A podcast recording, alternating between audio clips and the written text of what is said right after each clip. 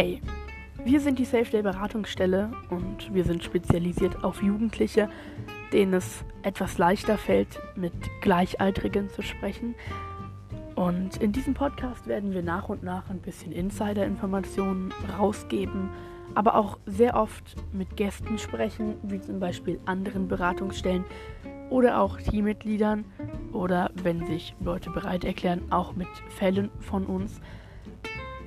Und wir wünschen euch ganz viel Spaß und danken euch dafür, dass ihr uns auf unserem Weg begleiten möchtet.